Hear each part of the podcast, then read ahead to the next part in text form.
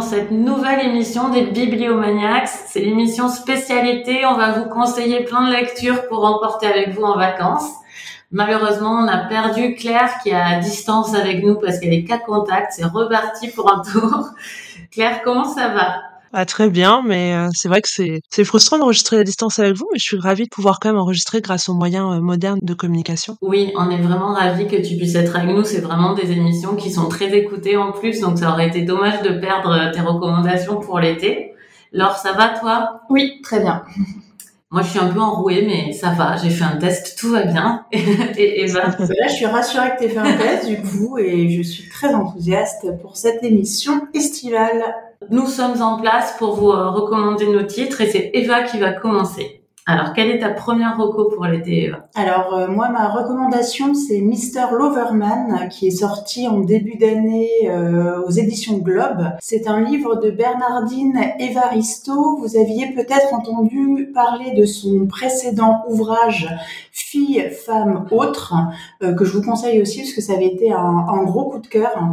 il a eu de, de, nombreux prix. Et donc, forcément, comme je l'ai beaucoup aimé, bah, j'avais envie de lire le suivant, qui en fait a été écrit avant comme ça arrive souvent quand il y a un gros succès, euh, voilà. Donc Mr Loverman, en fait, c'est euh, l'histoire de Barry. Euh, Barry, c'est un septuagénaire donc qui vit à, à Londres dans les années 2010. Il est originaire d'une une île des Antilles qui s'appelle Antigua et il est marié depuis une cinquantaine d'années avec Carmel, avec qui il a deux filles, deux grandes filles adultes. Et en fait, bah, Carmel, ça fait 50 ans qu'elle est mariée avec lui et ça fait 50 ans qu'elle est persuadée euh, qu'il la trompe euh, avec euh, tout ce qui bouge. Parce que c'est vrai que Barry c'est un homme un bel homme toujours élégant toujours tiré à quatre épingles qui a beaucoup de charme qui est très cultivé aussi qui a réussi donc c'est un immigré qui a réussi à faire son trou en Angleterre et notamment qui a su investir au bon moment dans l'immobilier. Donc il a une certaine fortune un certain sens des affaires. Donc voilà c'est quelqu'un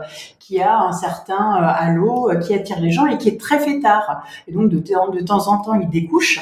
Et donc, enfin voilà, euh, Carmel, ça fait 50 ans qu'elle a du de la jalousie, du ressentiment euh, envers son mari. sauf qu'en fait, bah, son mari n'est pas un coureur de jupons. En revanche, effectivement, il trompe bien Carmel, mais avec Maurice. Maurice, qui est son meilleur ami et avec qui il vit une une histoire d'amour euh, passionnée euh, qui remonte déjà au temps de l'adolescence, donc quand ils étaient euh, jeunes tous les deux à Antigua. Et en fait, Maurice était lui-même marié, il a deux garçons, sauf que sa femme un jour bah, elle est rentrée plus tôt que prévu et elle a surpris Maurice et Barry, donc ah, elle a dit. Et ben voilà, voilà. Alors au lieu d'être ponctuelle, tout simplement. Et donc bah, elle, elle a divorcé, mais bon, il y a eu un arrangement financier, etc. Donc elle n'a rien dit, sauf que Maurice, bah, maintenant euh, il est divorcé, euh, il vit sa petite vie de célibataire et puis il aimerait bien que Barry euh, bah, fasse son coming out, quitte enfin sa femme et puis officialise leur couple. Sauf que Barry, bah, ça fait des années qu'il est quand même réticent à détruire sa famille. Il y a un thème qui est assez assez grave quand même, mais euh, Mr Loverman reste un, un, livre qui est assez réjouissant, notamment via la personnalité très attachante de Barry. On a aussi certaines partie donc qui explore un peu la vie de Carmel, euh, où on s'aperçoit effectivement, bah, c'est une femme qui est malheureuse dans son mariage, mais euh, qui a toujours eu peur du changement. Finalement, elle sent qu'il y a un truc qui va pas, elle sent qu'il y a un, truc qui tourne pas rond, mais elle n'a jamais voulu non plus l'affronter en face, même si elle-même finalement on s'aperçoit qu'elle cache quelques petits secrets et qu'elle n'est pas aussi détruite qu'elle en a l'air. Et puis il y a aussi la relation de Barry avec ses deux grandes filles, hein, qui sont des personnages vraiment particuliers euh, tous les deux, toutes les deux avec des caractères très différents. Il y a son petit-fils également. Euh, Daniel. Donc voilà, ça fait toute une histoire en fait, euh, toute une histoire familiale euh, qui est assez haut en couleur. Alors pour ceux qui avaient lu Fille, femme, autre, c'est quand même très différent. On reste bien sûr dans des thèmes de société, avec l'immigration, avec l'homosexualité, mais c'est moins politique. Le format, il est plus classique aussi, donc c'est un livre, je pense, qui est aussi un peu plus, un petit peu plus accessible. C'est plus tourné aussi vers les hommes, avec les personnages de, Barry et de Maurice. Et vraiment, c'est un livre dans lequel on se sent bien. il y a des thèmes durs qui sont, mais qui sont affrontés en fait dans le roman, mais il y a quand même quelque chose d'assez, d'assez joyeux on se sent bien. C'est vraiment un livre qui est euh, très plaisant, qui est très agréable à lire. Je vais pas dire que c'est un feel good parce que le terme, le thème, il est euh, galvaudé maintenant. Et puis on s'attend à quelque chose un peu d'une piètre qualité. Là, c'est pas du tout ça. L'écriture, elle est vraiment euh, très fine. On s'attache vraiment beaucoup au personnage. Et vraiment, enfin, c'est un livre qui se lit tout seul et qui est vraiment, pour moi, parfait pour l'été. C'est typiquement un livre de qualité qu'on peut lire sur la plage. Génial. Ben, moi qui voulais déjà le lire, comme tu le sais, euh, je suis, euh, je suis reconvaincue. C'était Mister Loverman chez Globe, avec une couve très sympa, comme, souvent chez Globe, il faut les collectionner. Merci Eva. Alors, deuxième conseil, Claire, à toi. Oui, moi je voulais vous parler en fait du livre de Digli Rossac qui est paru en mai 2021 aux éditions La Ville Brûle et qui vient juste de paraître en poche aux éditions Point. Je voulais vous en parler parce que c'est un des livres qui m'a le plus marqué en 2021. Alors Dirgli, moi je la connaissais comme autrice en fait de bande dessinée, de romans graphiques, et également euh, sous son nom de Maureen Vingroff comme autrice d'une série assez déjantée qui rend hommage à Georgia Nicholson. C'est une série de journaux intimes pour les adolescents qui s'appelle Le journal intime de Cléopâtre Wellington. Le premier tome, il s'intitule Mémoire d'une guenon dérangée. Donc je la connaissais un peu pour son humour également. Et euh, cet essai, en fait, quand il est paru, il a été précédé par euh, toute une vague assez enthousiaste euh, d'autrices que j'aime beaucoup, comme Pénélope Bagieux. Du coup, ça m'a donné assez envie de le lire. Puis j'ai attendu l'été, je l'ai pris en septembre 2021, je l'ai entamé et je l'ai lu d'une traite. En fait, l'histoire, ça commence par une scène assez forte. C'est dans la nuit du 4 au 5 février 2020. Euh, il y a euh, dans mon souvenir le beau-père de Digley qui a un accident de voiture. En fait, on apprend assez vite que ce beau-père qu'elle adore, il est en train de sombrer dans les abîmes de la bipolarité. Le lendemain, sans que les éléments soient forcément raccords, puisqu'elle avait prévu depuis longtemps, elle part en cinq jours à l'abbaye de Ruisse en Bretagne pour une retraite qu'elle avait décidé de de suivre parce qu'elle était dans un dans une sorte de ressac avec plein d'émotions qui revenaient sur elle. Elle était au creux de la vague et elle avait besoin de se retrouver. Donc euh, le livre de Ressac traite de ces cinq jours un peu à part, hors du monde, dans cette abbaye. Donc il n'y a pas du tout de dimension euh, religieuse, pour ceux que ça inquiéterait. Il y a plus une dimension spirituelle en fait. On va la suivre pendant cinq jours de recueillement où en fait elle va euh, se promener le long de la mer avec les embruns, avec le, vent qui va balayer ses, cheveux. Il va y avoir aussi des moments où elle va passer des heures dans un café juste à côté de l'abbaye, des moments où elle va euh, rester dans sa chambre toute seule à dessiner et à réfléchir sur sa vie, et des moments où elle va partager des repas avec d'autres personnes qui vivent la même expérience qu'elle et qui vont euh, un peu être comme des petits cailloux précieux en fait sur le chemin de sa réflexion, qu'elle se rendre compte qu'il y a pas mal d'échos chez les autres et que ce qu'elle peut vivre elle, euh, d'autres peuvent le ressentir aussi. Donc il va y avoir une sorte d'effet miroir et de sororité qui va se dégager de ces repas qu'elle prend tous les soirs avec des personnes différentes. Moi j'ai trouvé ça très très beau en fait. Euh, je n'ai jamais fait de retraite, je n'ai jamais vraiment réfléchi, mais ce que j'ai trouvé très beau, c'est comment de cette autofiction qui est infiniment personnelle, où elle se livre avec un, un courage extrêmement sensible, avec euh, sans phare finalement, eh bien il va y avoir une dimension très très universelle, puisque euh, je ne vis pas du tout les mêmes choses que Didley, et pourtant elle m'a fait réfléchir sur ma vie, sur les questions que je peux avoir, sur les doutes que je peux avoir, et d'une certaine façon, elle m'a amené à, à changer des choses. Donc je trouve que quand un témoignage comme ça peut avoir cette force-là, c'est un témoignage qu'on peut lire à n'importe quel moment de l'année, qu'on peut emmener l'été, qu'on peut lire l'hiver si on a envie de, de ressentir la même sensation qu'elle, d'être dans un paysage désolé. Mais vraiment pour l'été, ça peut être une très belle lecture aussi. Ce moment où finalement l'été, c'est aussi parfois un moment de joie, mais ça peut être aussi un moment de bilan qui amène une forme de joie. Donc c'est pour ça que je le recommanderais aussi pour cet été. Si vous avez envie de réfléchir un petit peu à, à des choses qui peuvent euh, que vous pouvez vivre et peut-être que vous avez envie de changer, euh, au lieu de partir en randonnée, lisez euh, Digli et euh, vous serez forcément transformé. C'est vrai que l'été, ça peut être ça aussi. Hein. C'est une pause après tout. C'est, t'as tout à fait raison. C'est, c'est un bel angle, je trouve. Merci Claire. Euh, je l'ai beaucoup vu passer ce livre euh, auprès, pareil, des, gens que je suis un peu partout. Euh, qui m'a bien donné envie, quoi, en tout cas. Alors moi, je vais vous parler d'un livre j'ai découvert que tout le monde ne le lisait pas en ce moment. Euh, je l'ai vérifié auprès de mes voisins, de ma belle-mère, avant de vous en parler, parce que dans mon cercle littéraire, tout le monde le lit. Donc, euh, il y avait un petit risque à vous suggérer un livre que vous connaissez forcément déjà, mais je ne pense pas que c'est le cas, vu mes petites enquêtes euh, chez des gens moins activement passionnés que nous. Il s'agit de la série Blackwater chez Monsieur Toussaint Louverture. C'est une série de six livres de poche magnifiques. L'objet est magnifique. Je dis même pas l'auteur. Eva, tu l'as lu aussi, tu peux me dire McDowell. Michael McDowell. Michael McDowell. Euh, et c'est traduit par Yoko Lacour et Hélène Charrier. Donc maintenant que je vous ai dit tout ça, donc il y a six tomes. Le livre commence, enfin la série commence avec euh, une crue gigantesque dans une ville d'Alabama qu'on s'imagine tellement bien que c'en est euh, grisant de m'en souvenir.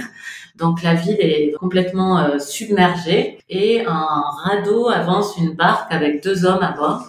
Et ces deux hommes cherchent en même temps des survivants, mais aussi à assouvir leur curiosité de ce qui reste de la ville. On ne sait pas trop ce qui est le but euh, ultime de cette euh, balade, mais en tout cas, ils abordent le, grand hôtel de la ville, qui est une toute petite bourgade, donc c'est plutôt l'auberge de la ville, et euh, leur barque est au niveau du premier étage euh, de tous les bâtiments et donc de l'hôtel.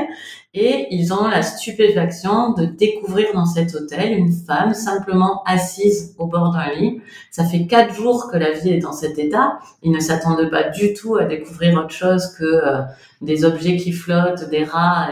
Et ils découvrent une femme qui est vivante, qui a survécu quatre jours, qui, qui est paisiblement assise au bord d'un lit et l'un de ces deux hommes est terrifié par cette découverte et l'autre veut simplement lui porter secours et n'a pas de pensée euh, supplémentaire à, ce sujet. Il veut juste la sauver et garder ses questions pour plus tard. Et c'est un caractère que va garder cet homme pendant toute la saga. Euh, et c'est en quoi je trouve ça très très très très intéressant. C'est un trait de caractère qui va garder pendant toute euh, la saga d'accepter ce qui lui ce qui lui est proposé dans la Comme vie un peu finalement. tous les hommes finalement de cette histoire quasiment quasiment Oui, c'est vrai, mais lui particulièrement, j'ai trouvé en lisant le dernier tome que c'était très intéressant comme ça rebouclait. Et donc après, il, euh, je vous dis le début parce que c'est important pour que vous ayez envie de lire la suite.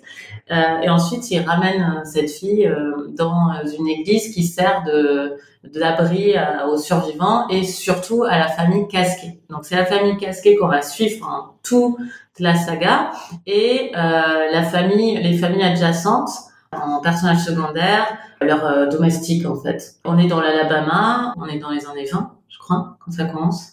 Autour de la fin de la guerre, c'est ça. Vous pensez dès le début qu'il y a quelque chose de fantastique et vous avez raison, mais pas seulement parce que c'est plutôt une saga familiale qu'un livre fantastique. Il y a évidemment un mystère autour de ce personnage d'Elinor euh, il y a un grand mystère autour de ce personnage qui est lié à l'eau environnante, mais c'est un aspect du livre et ce n'est pas le livre. Il y a des passages entiers de chaque tome qui n'ont absolument aucun rapport avec ce mystère-là et qui sont juste la fresque familiale j'ai trouvé ce livre, cette, toute cette série fantastique, moi qui suis assez euh, réticente à lire des séries parce que je m'engage dans quelque chose que je peux plus arrêter, bah là c'est exactement ce qui s'est passé. C'est-à-dire que je, en plus le livre, les livres sont sortis toutes les deux trois, de, toutes les deux semaines euh, pendant, enfin six fois pendant douze semaines. Le dernier vient de sortir et vraiment je ne pouvais pas faire autrement que de continuer. Et je vais vous dire, ce n'était même pas pour connaître la suite, parce que quelque chose se passe qui n'est pas vraiment lié aux événements qui leur arrivent, mais plutôt aux personnages en eux-mêmes. Je me suis attachée aux différents personnages, j'avais envie de savoir ce qui leur arrivait, mais pas vraiment de connaître une résolution particulière, juste comme on regarde une série télé en fait je voulais euh, continuer de vivre avec eux. En fait. Je voulais complètement binger. Mm. C'est un livre qui se binge totalement. Alors ça se binge. Et les, tomes sont courts aussi. Les tomes sont assez courts. Ils font à peu près 200 pages chacun. Donc c'est pas non plus euh, euh, la série. On va se lancer. Je sais pas. C'est pas euh, Jalna ou je oui, sais quoi avec 25, 25 000 tomes qui font 500 pages. Non, même si on les lit d'une traite on pourrait dire que ça fait deux gros volumes. Oui, c'est ça. C'est ça, c'est tout à fait abordable de le lire euh, tout à la suite en termes de durée. Et il y a des dialogues euh, qui rendent la lecture encore plus rapide, mais qui, moi, que je trouve brillant. Franchement, l'écriture des dialogues est parfaite. Euh, les personnages sont tellement bien définis. Alors, Eva a une réserve sur les j'ai lu sur les personnages euh, masculins.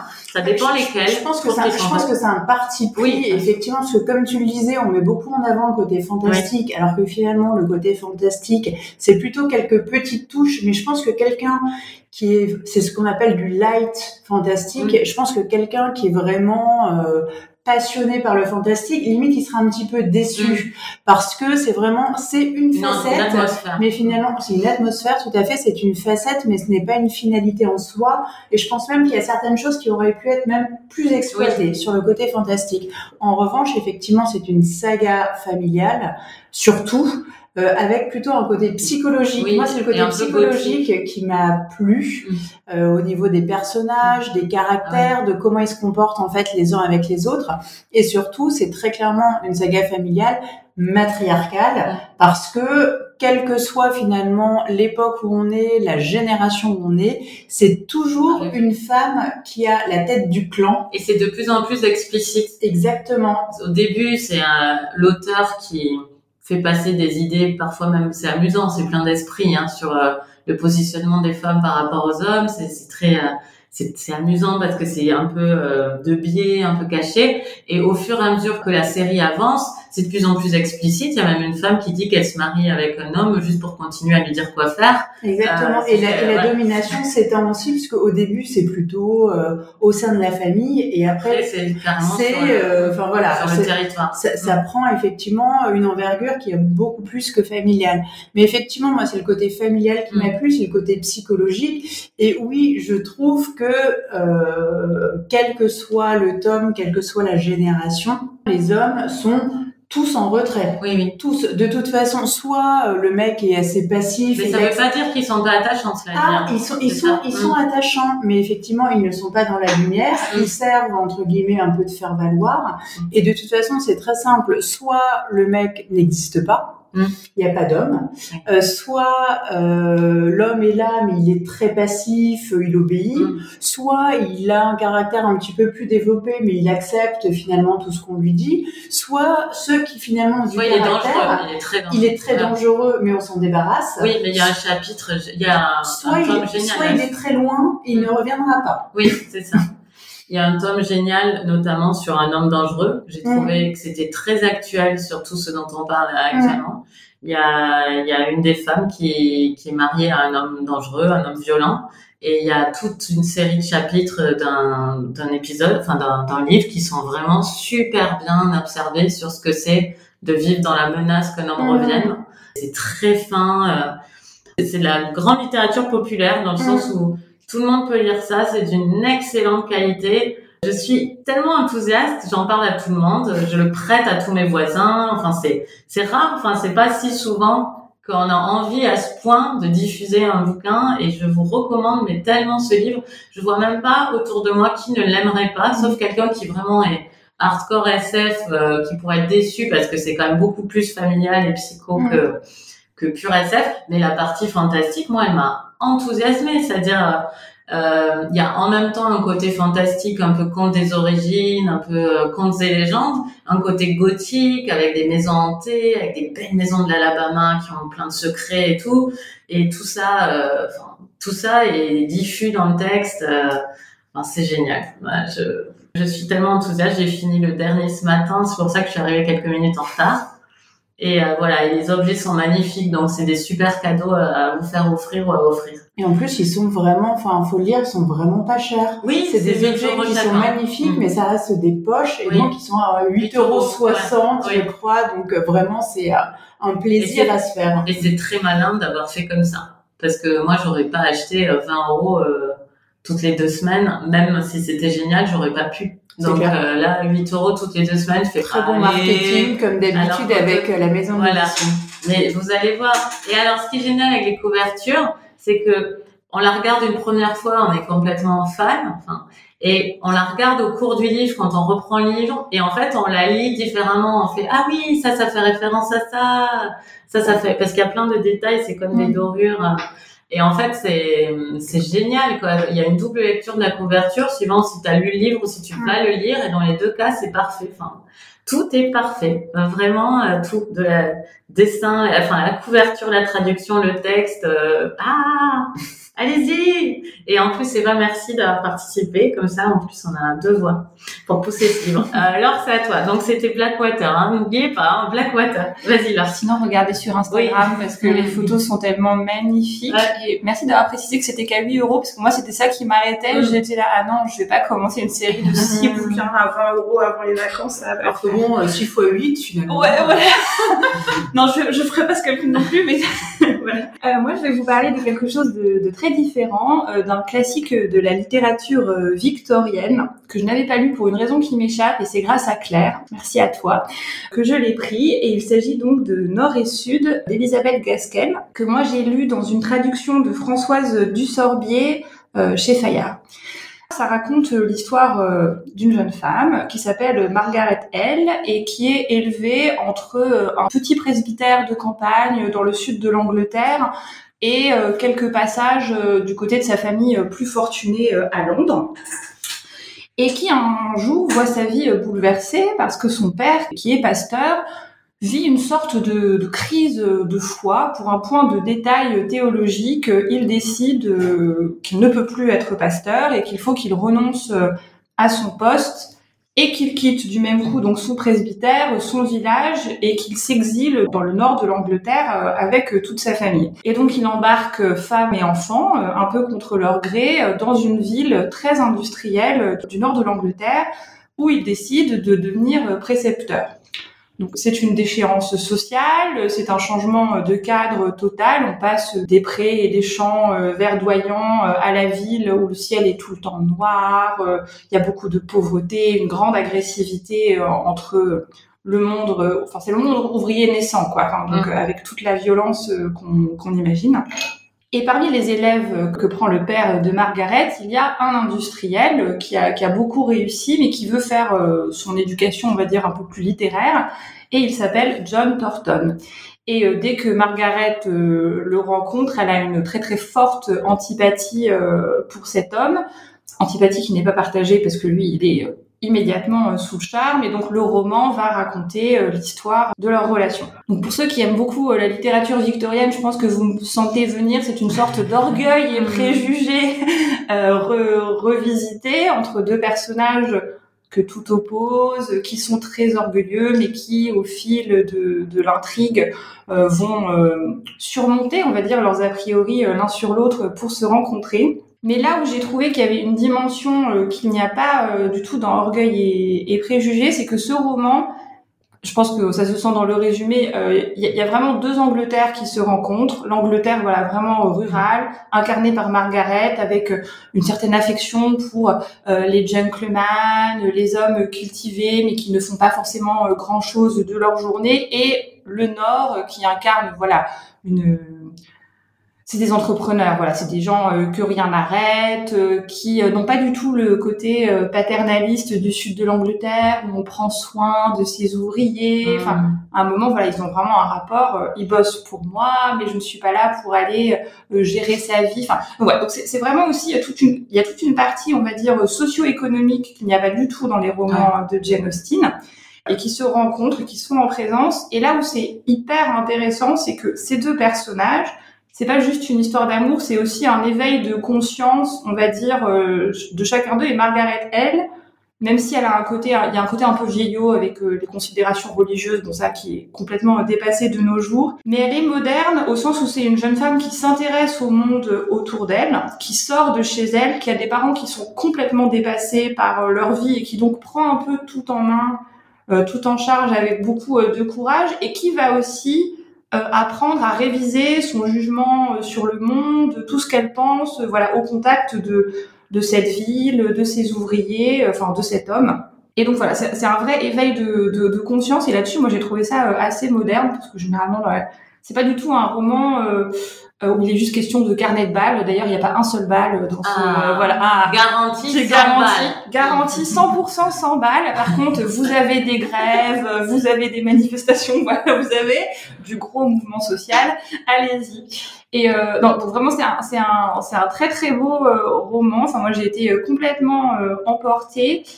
Je vous le recommande vivement par temps de canicule. Moi, c'est un truc que j'adore faire. Quand il fait hyper chaud, je prends un roman où il fait hyper froid et c'est voilà, et ça rafraîchit euh, l'atmosphère. Très très bon classique et vraiment merci euh, Claire de me l'avoir recommandé parce que moi j'ai été complètement transportée. Tu veux en dire un mot, Claire? Euh, moi, Elisabeth Gaskell, euh, je crois que c'est pour l'instant le seul roman que j'ai lu d'elle, euh, mais j'ai vu pas mal d'adaptations d'elle, notamment Cranford, etc.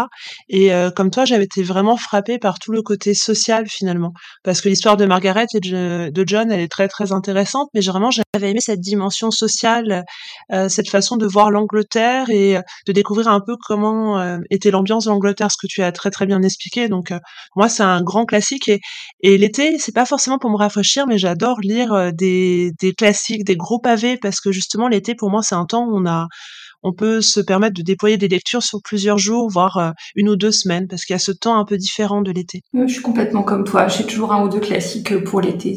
C'est des bons moments, je trouve. En tout cas, vous m'avez donné envie. Je crois qu'on avait déjà mentionné ce titre. Je sais plus à quelle occasion, en tout non, cas. c'est pas Léo qui en Ah, peut-être Léo en avait parlé. Ça lui ressemble. Hum. Donc, c'était Nord et Sud, un très beau titre en plus, je trouve, de Elisabeth Gasquel. Merci Laure et Claire alors. Et Eva, alors quelle est ta deuxième recommandation pour nos auditeurs? Alors ma deuxième recommandation, elle est assez différente. C'est un roman qui est sorti il y a quelques années. Je pense pas qu'il soit sorti en poche. Il n'est qu'embroché à l'antilope. Euh, c'est donc les aventures de l'infortuné marane Juan de Figueras, un titre un petit peu à rallonge, de Jean-Pierre Gattegno. Et euh, donc ça se passe en Espagne au XVIIe siècle. Ça commence à Séville. Euh, donc Juan est un adolescent euh, qui a 12 ou 13 ans euh, au début de au début de l'histoire. Il mène une vie euh, plutôt banale dans un milieu assez aisé avec ses parents, ses frères et sœurs. et il se rend pas bien compte en fait de ce qui se passe autour de lui. Bon, il voit bien que de temps en temps il y a des choses un petit peu mystérieuses qui se passent dans une pièce secrète de la maison de famille, mais euh, bon, il est occupé par euh, sa vie d'adolescent et il s'y intéresse pas plus que ça. Euh, et puis un jour, son père le convoque et lui dit que il va être envoyé dans un séminaire, donc pour devenir prêtre, une sorte de pensionnat, à l'autre bout du pays puisqu'il s'agit de Valence. Et donc, bah, l'adolescent qui a toujours grandi dans ce milieu un petit peu privilégié part avec son serviteur du jour au lendemain. Il doit dire au revoir à ses parents et c'est un départ assez précipité. Et en fait, euh, il arrive à ce, dans ce pensionnat et en fait, c'est euh, l'horreur. Euh, il vit dans des conditions épouvantables. Les autres élèves sont horribles. le clergé qui tient le, le, pensionnat, enfin pareil, c'est des gens qui sont absolument ignobles, infects. Et surtout, en fait, les gens devinent ce que Juan ne sait pas, c'est-à-dire qu'en fait, il vient d'une famille de maranes. Alors, ce que c'est les maranes, puisque c'est dans le titre, euh, en fait, euh, en 1492, la reine euh, Isabelle d'Espagne a, c'était aussi l'Inquisition, a décidé en fait de faire partir tous les Juifs d'Espagne et du Portugal. Donc, grosso modo, soit ils partaient, soit ils se convertissaient, soit ils étaient tués. Donc, beaucoup sont partis, mais certains sont restés, se sont convertis, mais ont continué en fait à pratiquer dans la clandestinité. Et c'est ce qui se passe avec les parents de, Juan, euh, sauf qu'en fait, bah, les maranes sont euh, traqués. Et euh, d'ailleurs, on le verra dans plus dans, dans le livre, mais il y a beaucoup d'échos à la Seconde Guerre mondiale avec des notions de sang pur, par exemple, tout ce qui est dénonciation, fausse identité, mais ça va très loin. Hein. Il y a même le faux réseau d'aide aux juifs qui en fait sert derrière à les dénoncer contre de l'argent pour qu'ils soient torturés, qu'ils soient euh, tués après. Enfin, il y a vraiment beaucoup de choses qui font euh, le parallèle vraiment avec la période nazie. Et donc le pauvre Juan, il se retrouve dans ce pensionnat mais absolument horrible. Et là, en fait, lui qui a toujours été plutôt un gentil garçon, bien élevé, respectueux, se retrouve lui-même à faire des choses horribles pour pouvoir survivre. Et finalement, il va réussir à s'enfuir et il n'a qu'une idée en tête, c'est bah, retourner à Séville auprès de, de chez ses parents. Sauf que c'est à des centaines et des centaines de kilomètres puisque c'est à l'autre bout du pays. Et donc, en fait, ça va être vraiment le but de ce voyage avec un côté euh, picaresque. En fait, on va suivre ses aventures. Avec ce titre rencontre. Tout à fait. Tout à fait. Il y, a, il, y a, il y, a, un vrai côté picaresque. Il va rencontrer de nombreuses personnes en fait sur son chemin, et il y a tout un travail en fait sur la création des personnages qu'il va qu'il va rencontrer. Euh, disons-le tout de suite, certains seront bien intentionnés, la plupart, et quel que soit leur milieu social, que ce soit des mendiants, que ce soit des nobles, que ce soit des gens d'église, des femmes également, souvent sont mal intentionnés ou alors quand ils apparaissent bien intentionnés, c'est qu'il y a quelque chose mm. derrière. Et donc en fait, le pauvre Juan à chaque fois va se retrouver en fait à commettre toujours des actes euh, pas possibles pour pouvoir survivre, pour pouvoir s'échapper. Donc c'est une sorte d'épopée en fait euh, qu'on va suivre sur 400 ou 500 pages. Enfin, il y a des passages qui sont euh, qui sont glauques, euh, certains sont durs, mais en même temps, on est dans l'énergie en fait de ce personnage qui a une quête et surtout, enfin, tous les personnages sont vraiment très incarnés et ça donne, en fait, c'est un livre, moi, que j'ai lu, mais hyper rapidement parce que ça coule de source, c'est hyper accessible, c'est hyper rythmé, c'est hyper dynamique et finalement, on arrive au bout du livre, on fait waouh, en fait, j'ai lu 500 pages là, d'un coup. Enfin, vraiment, c'est porté par une écriture, euh,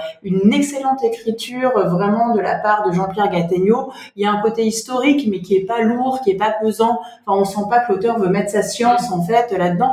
Non, c'est vraiment moi le côté euh, aventureux et picaresque, vraiment qui m'a beaucoup plu. On apprend plein de choses et franchement, enfin, ça se lit, euh, ça se lit vraiment tout seul. Bah merci Eva. Peux-tu répéter le titre? Parce que je ne risquerai pas Les aventures de l'infortuné Maran, Juan de Figueras. D'accord.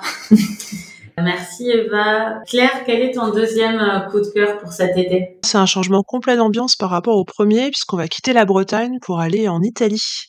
Je vais vous parler euh, d'une bande dessinée qui s'appelle Amoré, qui a été écrite par Zidrou et mise en image par David Merveille et qui a été publiée chez Delcourt. Alors moi j'adore Zidrou, c'est un scénariste extrêmement prolifique.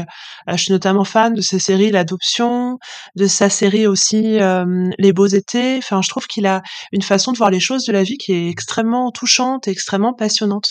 Donc j'étais assez curieuse de voir euh, son association avec David Merveille que je connaissais un peu plus pour ses illustrations de Monsieur Hulot, le personnage emblématique de Jacques Tati. Donc ensemble, ils ont conçu une bande dessinée que je définirais un peu comme un recueil de nouvelles graphiques. En fait, on va suivre neuf variations autour de l'amour. On va notamment croiser un auteur qui est sur une terrasse de café en Italie et c'est juste merveilleux parce qu'il y a un panorama à couper le souffle autour, il y a des cyprès, enfin vraiment l'ambiance italienne. Après on va croiser euh, euh, deux amoureux, on va croiser un rémouleur ambulant, on va croiser une femme très seule, on va croiser un homme qui remercie, on va croiser un gondolier pas comme les autres. Et puis je vous laisserai découvrir les autres personnages au fil de votre lecture. Et puis on va revenir à cet auteur-là, un peu dans une sorte de mise en abîme, puisqu'il y a une réflexion autour de l'auteur qui crée. Il faut savoir que cet auteur, il a une habitude un peu particulière, il a une sorte de ronde des boissons pour pouvoir écrire, c'est-à-dire qu'à ce café, il commande un café, un martini, un café, un martini, un café, un martini. Donc je sais pas trop ce que rend sa prose après autant de martini et de café, mais en tout cas, c'est un peu ce qu'il euh, fait.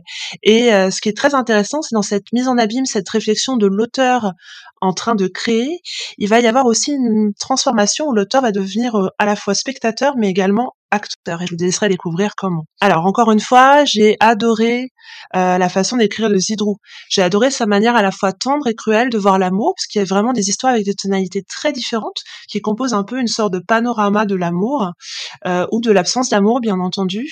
Et euh, comme je vous le disais, j'étais un peu curieuse de voir comment il allait s'associer à David Merveille. Alors David Merveille, il a utilisé une palette de couleurs qui font très italiennes, très sud. Enfin, c'est des couleurs très très chaudes qui vont à merveille avec l'histoire et puis forcément avec euh, le décor de l'histoire. Et puis il a fait une couverture euh, qui pour moi fait couverture très affiche de film.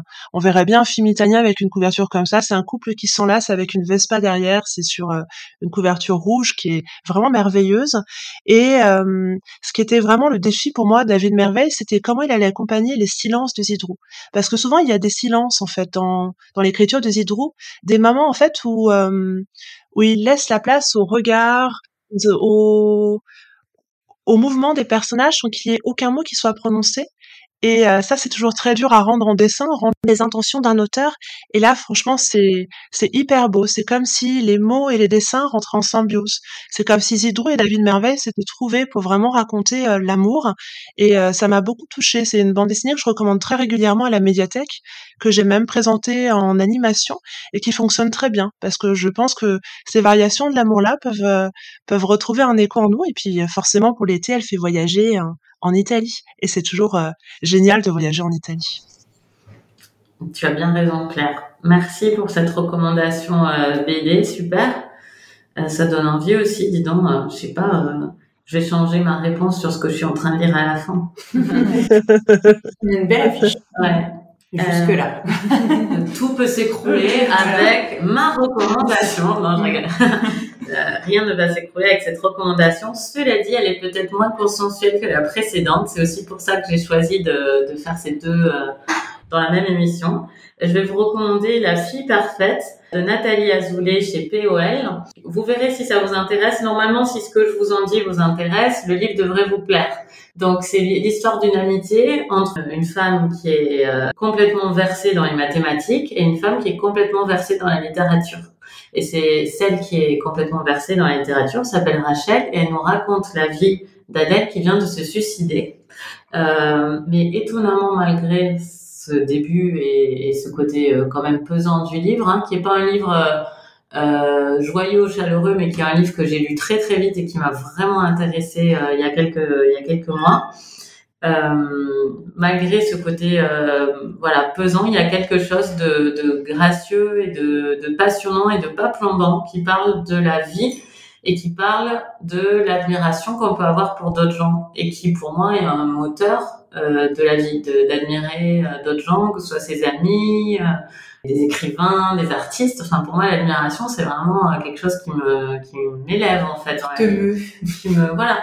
Et ce livre, c'est vraiment un livre en même temps sur l'amitié et sur, sur l'admiration, puisque toute sa vie, euh, Rachel va considérer que Adèle a une intelligence supérieure du fait qu'elle est, elle a choisi la voie des mathématiques, des sciences euh, euh, voilà, appliquées, concrètes, voilà, tandis qu'elle serait dans un monde plus éthéré, moins réel. Moi, c'est des sujets qui me touchent mm-hmm. énormément parce que je me pose toujours cette question de est-ce que je rate pas tout un pan du réel en n'étant pas du tout euh, versée dans les sciences, enfin, en ayant choisi cette voie purement enfin beaucoup plus littéraire. Et donc tout, tout ça va, va commencer avec leur jeunesse quand elles sont adolescentes et qu'elles font ce choix entre les sciences et les lettres. Et je trouve que c'est très très bien rendu ce moment où finalement on décide aussi ce que va être notre rapport au monde d'une certaine façon et qu'on décide assez jeune puisque les deux sont brillantes euh, dans le tout, mais euh, l'une choisit un, un bord, l'autre choisit l'autre. Et les deux familles sont extrêmement différentes. C'est très bien rendu et assez attachant.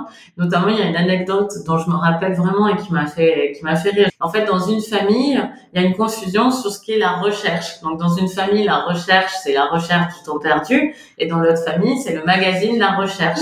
Et il y a un quiproquo où une famille croit que l'autre devient fréquentable parce qu'on lui parle de la recherche et en fait, euh, il y a une ado qui lève les yeux au ciel qui dit non mais papa, c'est pas la recherche, la recherche, c'est la recherche du temps perdu. Et il fait ah oui d'accord. euh, et en fait, c'est c'est assez euh, amusant comme ça. Il y a des il y a aussi des discussions sur ce que sont les rapports sociaux entre les gens dans les familles, suivant si elles sont scientifiques ou pas, de quoi elles vont discuter plus particulièrement. Donc les littéraires vont plutôt parler de d'un fait de, de langue qu'ils ont remarqué depuis quelque temps ou de littérature à table, etc. Donc il y a, y a cette dichotomie euh, complètement et il y a la discussion, la, la réflexion sur ce qu'est euh, l'intelligence. Bon, mais c'est pas le thème du livre. C'est plus la réflexion sur ce qu'est le bon rapport au monde en fait et sur euh, euh où je me où je me place euh, suivant les choix que j'ai fait de creuser un sujet ou un autre. Je vais pas voir le monde euh, de la même façon.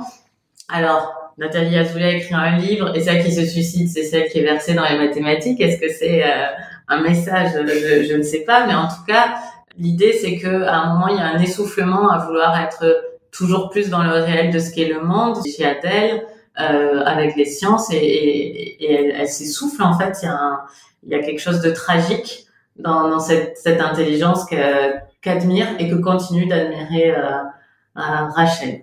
C'est pas du tout un livre euh, difficile à lire, mais c'est un livre intellectuel dans le sens où c'est un sujet euh, qui est intellectuel. Donc si c'est quelque chose, si ce sujet-là dont je vous parle, ça vous parle, ça vous intéresse, le livre vous intéressera parce qu'il le traite très bien, euh, de manière, je pense, parfois même un petit peu euh, simpliste, mais enfin, volontairement parce qu'elle veut toujours maintenir ce côté science et ce côté lettres et, les porosités, voilà. Mm. Mais je pense que c'est fait exprès et ça passe bien. Hein. C'est vraiment euh, de l'archétype euh, qu'elle dresse, mais les personnages existent réellement et, et j'ai bien aimé aussi comme les un côté plus amical, comme les filles s'éloignent et se rapprochent constamment dans leur vie.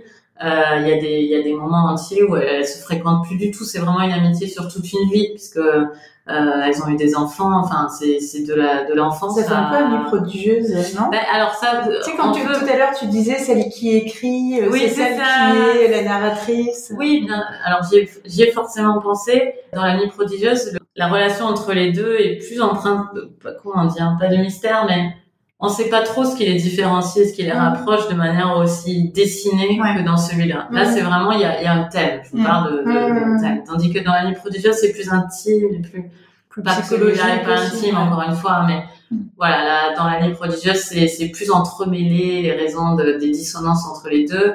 Euh, Nathalie Azoulay fait vraiment l'exercice d'essayer de, les expliquer, ces, ces raisons de, de, de, de divergence, alors que voilà, dans la nuit prodigieuse, c'est moins c'est moins clair. Mm. Donc voilà, moi je trouve que ça, enfin, ça m'a vraiment intéressé euh, et je vous le recommande si c'est un thème qui, qui vous intéresse. Et vous pourrez observer euh, dans vos familles et tout cet été de quel côté euh, vous êtes, de quel côté est chacun, parce que ça peut aussi causer des disputes. Donc c'est La fille parfaite de Nathalie Azoulay chez POL. Et alors, quelle est ta deuxième recommandation? Alors moi aussi pareil dans un registre très très différent du premier, je vais vous parler de Terre promise de Philippe Arnaud, euh, qui est donc un roman jeunesse qui a été publié chez chez Sarbacane. Alors je vais mettre une petite alerte sur la jeunesse suite à une conversation euh, avec Claire. Euh, c'est plutôt un roman jeunesse, on va dire euh, adolescent, on va dire avec déjà une certaine maturité euh, ou euh, des jeunes adultes. Mais il faut pas donner ça à un préado de, de, de 10 ans qui est encore un petit peu bébé, euh, qui comprend pas les relations amoureuses. ou collège, à partir de fin de collège. Voilà. Donc, euh, ou alors, ou quelqu'un qui est un petit peu mature. Voilà. C'est pas. qui a des parents pas trop chiants.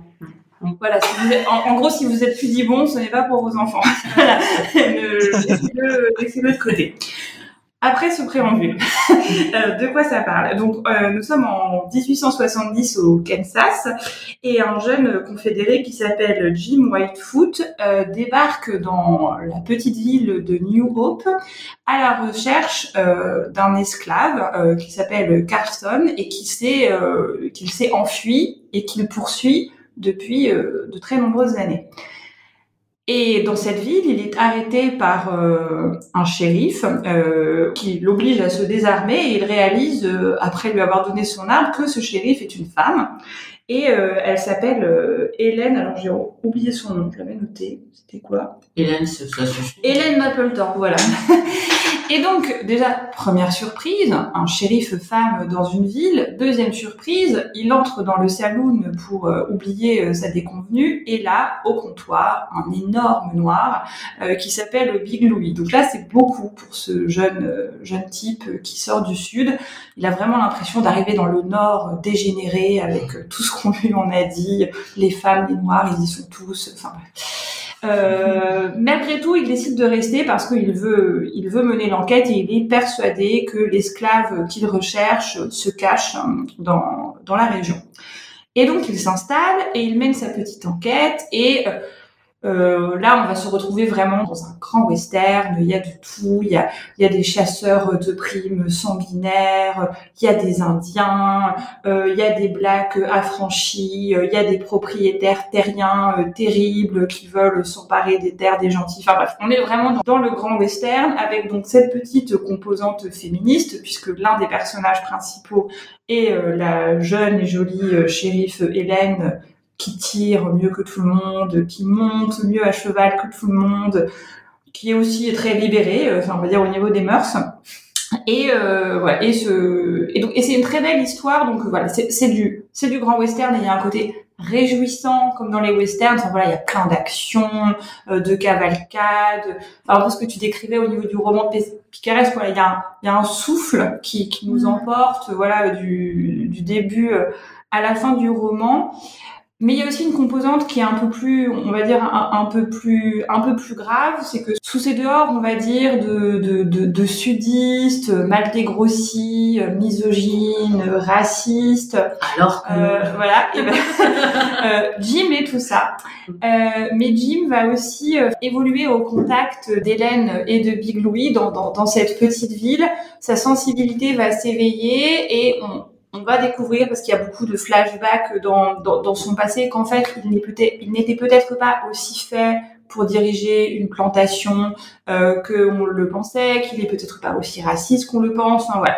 Et donc c'est un éveil euh, de sa conscience. C'est aussi pour Big Louis et Hélène qui ont leur propre euh, trauma euh, au contact de Jim, ils se réconcilient, on va dire, avec leur leur plaie, euh, leur plaie intérieure. Donc, c'est très sensible, c'est très dynamique. Enfin, c'est vraiment un super roman, je trouve, à lire euh, pour l'été. Et si vous avez des, enfants, euh, voilà, qui, sont des bons lecteurs, ça peut être aussi assez sympa, euh, je pense, de, le lire avec eux. Enfin, voilà, pour en discuter. C'est c'est très bien fait et très très jouissant. Bah, merci Laure. Je voudrais faire remarquer qu'on a parlé de plein de maisons d'édition hyper variées aujourd'hui sans se concerter. Euh, Globe, POL, Sarbacane, La Ville Brûle, Delcourt, Monsieur Toussaint l'Ouverture et l'Antilope. Pas mal, hein? Et Fayard. Et Fayard. et on rajoute Fayard. Donc c'était une, une, émission très variée du point de vue des, des éditeurs. N'hésitez pas à fureter euh, chez tous ces éditeurs parce que on a vraiment de la chance d'avoir cette, euh, cette variété euh, de, de maisons et, et de lectures. Qu'est-ce que vous êtes en train de lire en ce moment, les filles? Eva, qu'est-ce que tu lis? Alors moi je l'ai sorti de mon tote bag, c'est Une chambre au soleil de John Brain qui est publié aux éditions du Typhon. J'ai vu qu'il était à la bibliothèque, je vais lire quatre sœurs.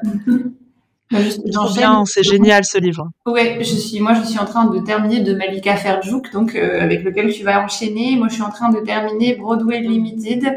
Alors là c'est une série, je vais qui est très très très bien, mais euh, pour le coup c'est trois énormes pavés de 500 pages, parfait pour l'été aussi si vous avez envie de, de vous y lancer, mais euh, voilà, anticipez, c'est lourd. Oui, d'accord. Et Claire, toi tu lis quoi? Moi, je suis en train de lire Le Festin de Margaret Kennedy, publié aux éditions La Table Ronde. C'est un humour so british et c'est parfait pour l'été parce que ça se passe au bord d'une falaise sur la côte anglaise. Avec une très belle couverture bleue et jaune qu'on voit beaucoup aussi sur Instagram. Je pense que Laure t'aimerait beaucoup, hein, d'ailleurs. Ah, très bien. On a des duos comme ça. Euh, ben merci, merci Claire d'avoir enregistré avec nous à distance. Merci. Et merci à toutes, c'était c'était chouette. On vous souhaite un très bon été. On va sans doute relancer les cartes postales euh, comme tous les ans, donc euh, euh, n'hésitez pas à nous envoyer une carte, guettez nos réseaux sociaux, on vous dira quand c'est quand c'est parti. À bientôt, bonne lecture. Au revoir. Au revoir.